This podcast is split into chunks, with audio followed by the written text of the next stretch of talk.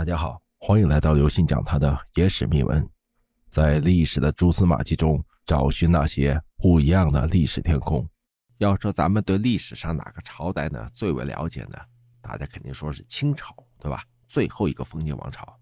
但是清朝有一个很奇怪的现象，就是每个皇帝的死法都不同。大家要知道，皇帝向来是十分神秘的，便于统治嘛，所以一些事情啊。常常是不为人知、被掩盖住的。比方说，皇帝的死因。我查阅了一下相关历史资料，发现清朝十二位皇帝竟然一大半是死于非命的。第一个，努尔哈赤。努尔哈赤本来是女真族一个小部落的酋长儿子，因为不是啥大部落嘛，加上母亲死得早，是个没娘的孩子，他在家呀不怎么受待见。十九岁的时候就被分了家。带着一点点分家来的家产，自己去创业自立门户了，日子过得那是相当的窘迫。不过这些困难反而磨练了努尔哈赤，让他成为一个性格刚毅、手段狠辣的人。迅速崛起的他，统一了女真部落，建立了后金，成为了明朝最大的威胁之一。但就是这样的一匹孤狼，野心是越来越大。他宣称跟明朝七大恨，带着人马冲到山海关。可是没想到，在这儿啊遇见了袁崇焕，被堵在了宁远，被那红衣大炮轰成了重伤，最后不治而死。第二名皇太极，皇太极是大清的开国皇帝，他是努尔哈赤第八子，是四贝勒。本来这努尔哈赤的继承人呢是楚英，但楚英这个人情商很低，跟国家重要大臣都合不来，还性格暴虐，还常常欺负自家兄弟，搞得大家对他都是怨气冲天。努尔哈赤实在是火了，就把楚英给处死了。然而，他也在没有再指定继承人，而是由四大贝勒代善、阿敏、莽古尔泰、皇太极轮流执政。这明显是要赛马的意思吗？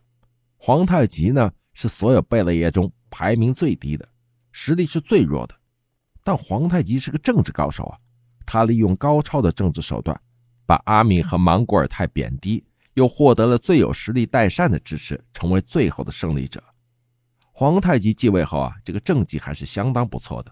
不过死的莫名其妙，在五十四岁时突然死在办公室的桌子上。清朝的宣传工作是工作操劳过度，因公殉职，算烈士，称为端坐而崩，可能是加了夜班。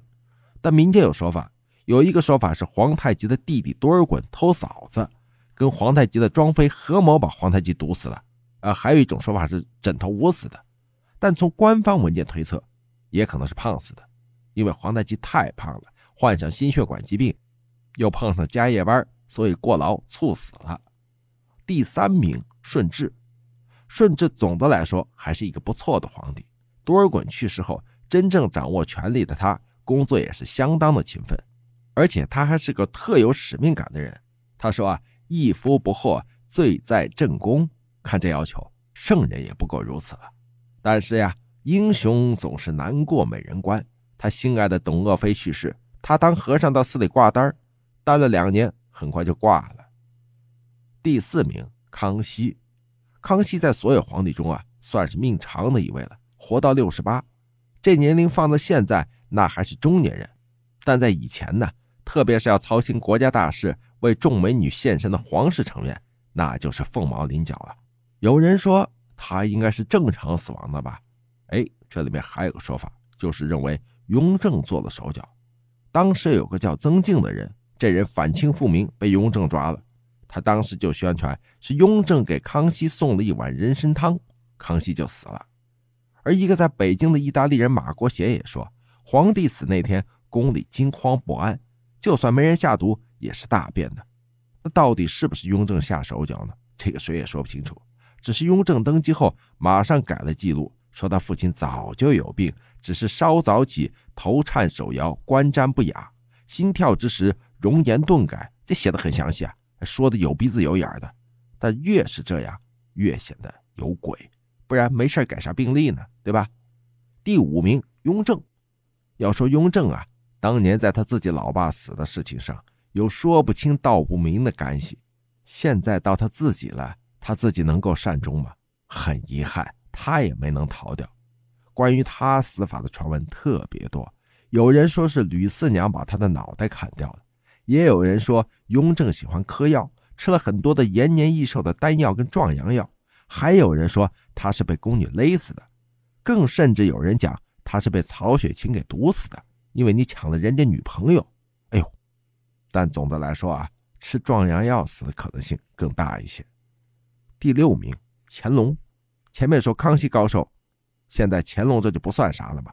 乾隆是活到了八十八岁，这位肯定是正常死的。第七名，嘉庆。嘉庆啊，一点也不庆幸，还很倒霉。好好的出去玩，回来的路上遇到打雷，竟然被雷劈下马挂了。这说好的皇帝是天子啊，这雷也不长眼。嘉庆死的时候可是面目全非，太惨了，实在没法看。这皇家得讲体面呢。所以就杀了一个跟他长相差不多的太监充数。这太监呢，估计以前觉得跟皇帝长得相似，挺光荣，没想到要命的。第八名，道光。道光皇帝是个十分节约的人，为了省钱，平日三餐难见荤腥啊。对老婆们那也是相当的节约，为了少发工资，没事就把老婆的职给降了。虽说这节约对治国没啥帮助，没能挽回国家的破败速度。但对养生很有帮助。他活到六十九岁，正常死的。第九名，咸丰。道光虽说可以活得久，但并不是每个人都想像他这样活的。比如说咸丰，这仁兄估计是信奉及时行乐啊。他是好色，贪杯样样都来，还抽鸦片，身体早就掏空了。这不，英法联军一把火烧了圆明园的时候，他一口气没拉上来，驾崩了。第十名，同治。同治最悲惨，本来皇帝是不缺女人的，可同治他是个妻管严，没办法，只好去外面，是吧？同治不是讲究人，专门喜欢光顾站街女，结果得了性病死了。这个应该是没什么争议的。如果非要争议一下呢，那就是不知道是梅毒还是花柳。第十一位，光绪。光绪说起来呀，一生都很悲哀。说是皇帝，却从来没有真正掌握过实权。好不容易想干点正事儿，却被慈禧太后给抓起来，关在黑房子里闭门思过。本来他可以凭借年龄的优势熬到慈禧死，可没想到啊，他在慈禧死的前一天晚上挂了。不过呢，现在有种说法是慈禧把他给毒死的。第十二位，宣统。末代皇帝溥仪，这位确实是病死的。各位听众朋友，本次节目呢就跟大家分享到这里。